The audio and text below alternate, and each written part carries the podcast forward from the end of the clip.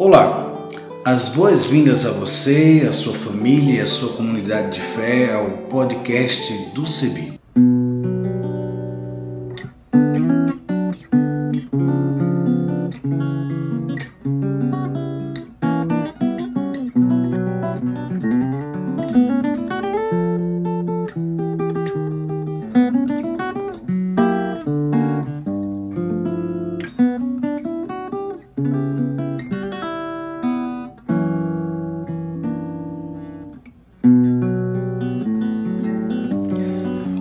Salve, salve, saudações, bem-vindas e bem-vindos a este episódio do canal do Centro de Estudos Bíblicos, CEBI.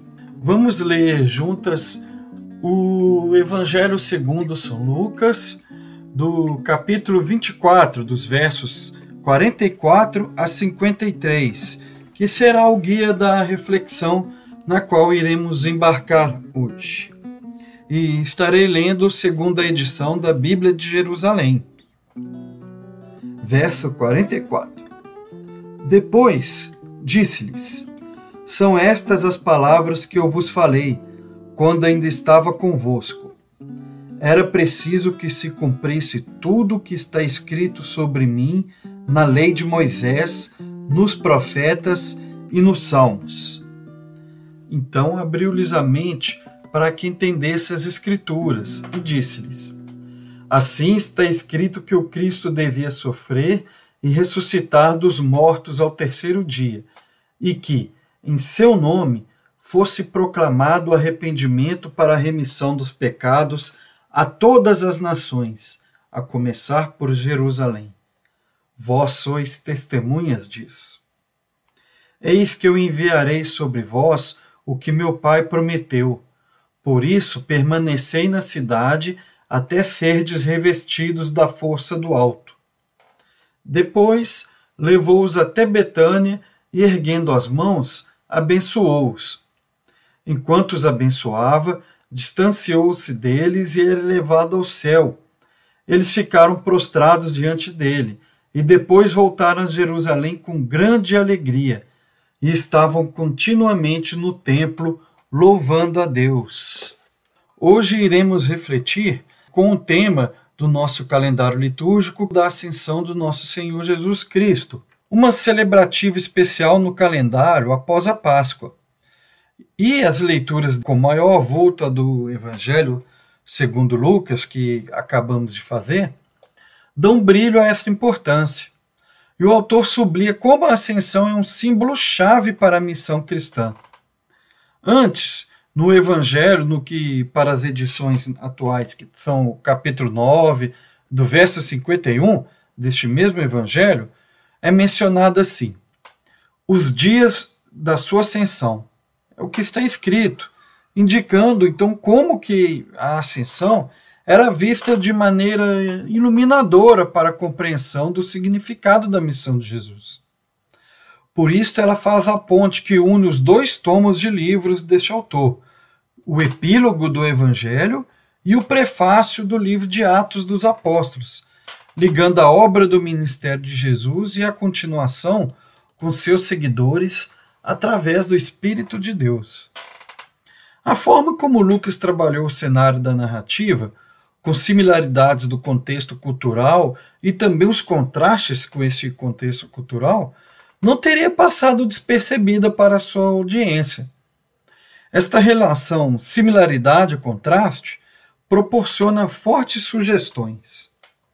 Na cultura espiritual greco-romana, havia várias tradições de figuras que foram elevadas ao céu, como Rômulo, o lendário fundador de Roma, o herói divinizado Hércules, o imperador Augusto, os deuses Dionísio e sua mãe Cibele, levados embora do Hades, a mãe e o filho, que era o mundo dos mortos naquela cultura.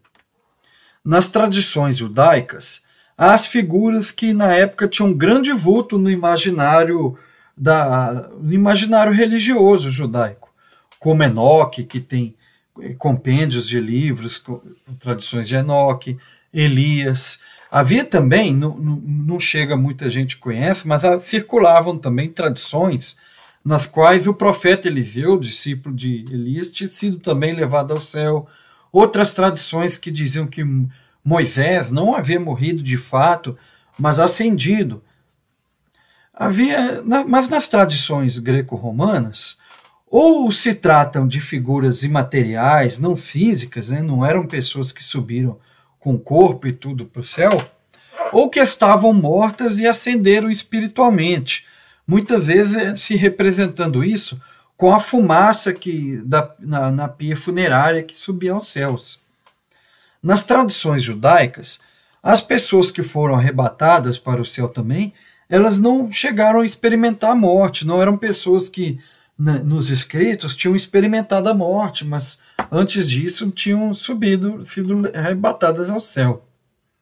Já na narrativa do Evangelho, Lucas escreve: Veja como começou a nossa leitura. Começou assim: Depois disse-lhes. Essa expressão liga o evento com as narrativas anteriores das aparições corporais de, de Jesus ressuscitado aos discípulos, frisando que não era um ser imaterial, fantasmagórico, mas era possível de ser tocado e sentido. Além do mais, estreitamente vinculado à sua paixão, o sofrimento de, e a morte na cruz. Também vinculado às memórias culturais que inspiravam os afetos e esperanças mais íntimas dos discípulos e discípulas, lhes dando novos significados à luz de todo aquele contexto. Tudo isso combinado deveria alimentar a proclamação das boas novas de que na crucificação e na ressurreição de Jesus, o Criador estava reconciliando consigo a humanidade, perdoando de tudo que quebra o vínculo e desfigura a imagem e semelhança do Criador na humanidade, e rompendo as barreiras que dividem e desunem para a criação de uma nova humanidade barreiras que dividem e desunem as pessoas para com a sua fonte criadora, para umas com as outras e para consigo mesmas e para com todo o cosmos. Frequentemente ocorre uma perda do sentido maior da esperança cristã em relação ao porvir, na, na, nas falas, muitas vezes no que a gente aprende, no que se imagina que significa essa, a esperança cristã em relação ao porvir a vida além da vida que a gente experimenta atualmente. Se realça, né, realça-se no imaginário e nos discursos mais comuns uma perspectiva individualista e dicotômica, concentrando-se na ideia da alma ir para o céu depois da morte. Aí tem essa dicotomia é, indivíduo, coletivo, pessoa, criação, alma, corpo. Mas não é essa a ênfase cristã propriamente dita. O anelo maior da, da fé cristã é mais coletivo e mais cósmico. A esperança com as boas novas é da ressurreição, é uma nova corporeidade para uma nova criação que é restaurada, é renovada em presença plena diante da fonte da vida e da existência. A exaltação de Jesus, assim, não é uma despedida, é uma continuação. Os céus, a, o termo céus eram, naquela cultura judaica, uma representação simbólica muito útil para se guardar a reverência ao sagrado, banalizar a pronúncia de seu nome, evitando vulgarizar o nome de Deus de forma a instrumentalizá-lo e usá-lo como coringa para as conveniências pessoais, como é muito feito hoje, especialmente na política, né? Por isso a expressão reino dos céus a gente vê muitas vezes empregada em alguns evangelhos, especialmente Mateus, para não falar reino de Deus, que são sinônimos. A mensagem de Lucas não é que Jesus disparou como um foguete pelo espaço, como Superman, mas mostrar que Jesus, que se alimentou junto com as pessoas, ensinou, curou, restaurou, corrigiu, desafiou, foi crucificado, morto e sepultado, experimentou o, o, o, viver no mundo, é, passar pelo mundo dos, pela morte, o mundo dos mortos, ressuscitado por Deus. Jesus, assim, participa da esfera de existência especial e singular do Criador, que ultrapassa a nossa experiência, nossa existência nesta realidade. Jesus não era fantasma, não era uma alma penada ali após a ressurreição, mas também não era um cadáver reanimado, nem um morto-vivo que teve as feridas mortais restauradas. E quem era? É aquele que inaugurou o auge do propósito da existência, a união da terra e do céu, de Deus e da criação. A ascensão nos lembra que Jesus é o Alfa e o Ômega, o A e o Z. E assim as pessoas que foram por ele enviadas podiam confiar que receberiam uma força capacitadora que vai muito além das inspirações vindas de, de fortes memórias, quando a gente diz a alguém, Fulano presente. Efetivamente, o Criador dos céus e da terra, a fonte de vida, habitaria neles, discípulos e discípulas, neles e nelas, estaria com eles e com elas. A exaltação de Jesus significaria para aquelas pessoas, e pode significar para nós, através da fé, do laço de lealdade, que Deus, mesmo quando, mesmo quando está velado da realidade imediata que estejamos experimentando, quando a gente não consegue sentir sua presença, Deus não está, ainda assim, apartado, longe, sisudo, apontando o dedo, julgando. Mas provê a força que dá fôlego para passar pelos desafios, estigmas, perseguições, absurdos, medos, uma força que vem de antes, vem de além e permanecerá para depois desta era, não importa o que aconteça nela, para o bem, para o mal, que é a realidade.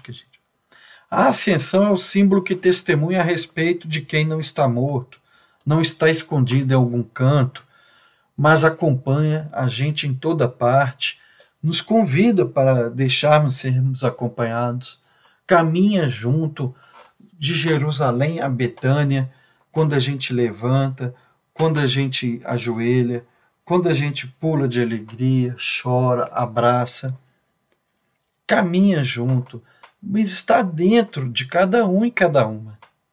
E assim também, Deus não é um ser distante que não podemos ter uma relação afetuosa, terna, que é inconcebível ser imaginado como um companheiro da gente.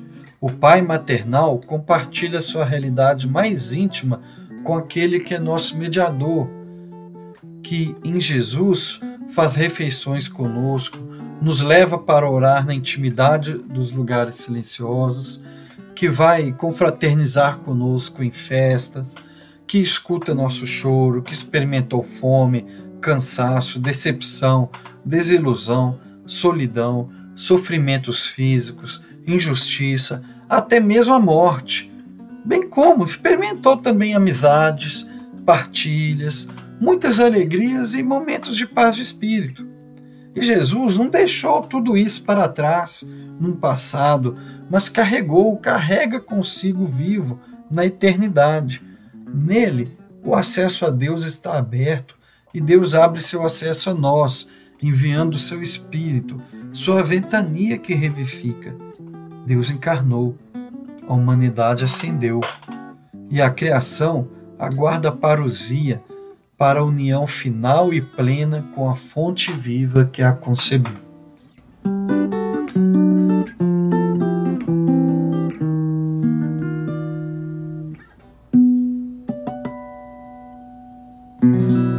Meu nome é Rodrigo Gonçalves de Souza, sou engenheiro agrônomo e servidor público e membro da Paróquia Anglicana de São Felipe, da Diocese Anglicana de Brasília, da Igreja Episcopal Anglicana do Brasil.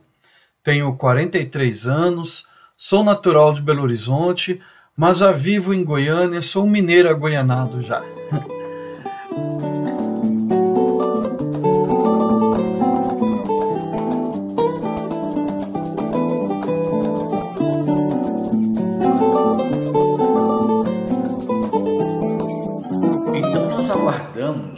as suas sugestões, colaborações, entre em contato conosco partir das nossas mídias sociais, no Instagram, no Facebook, em nossa página na internet. cebi.org.br por nosso telefone, entre em contato pelo 51 3568 2560 e pelo WhatsApp 51 99734 4518 e também utilizando a hashtag podcast do CEBI. Até o nosso próximo encontro. A trilha sonora que você acabou de ouvir é a canção Olha a Glória de Deus Brilhando, de Zé Vicente, e também a canção Desça como a Chuva, da irmã Agostinha Vieira, interpretadas pelo violonista Remo Stockholm Jr., da cidade de Recife, Pernambuco, e o design sonoro desse podcast foi feito por mim, Isaías Torquato, e a direção geral é da Coordenação Nacional do Centro de Estudos Bíblicos, CEBI.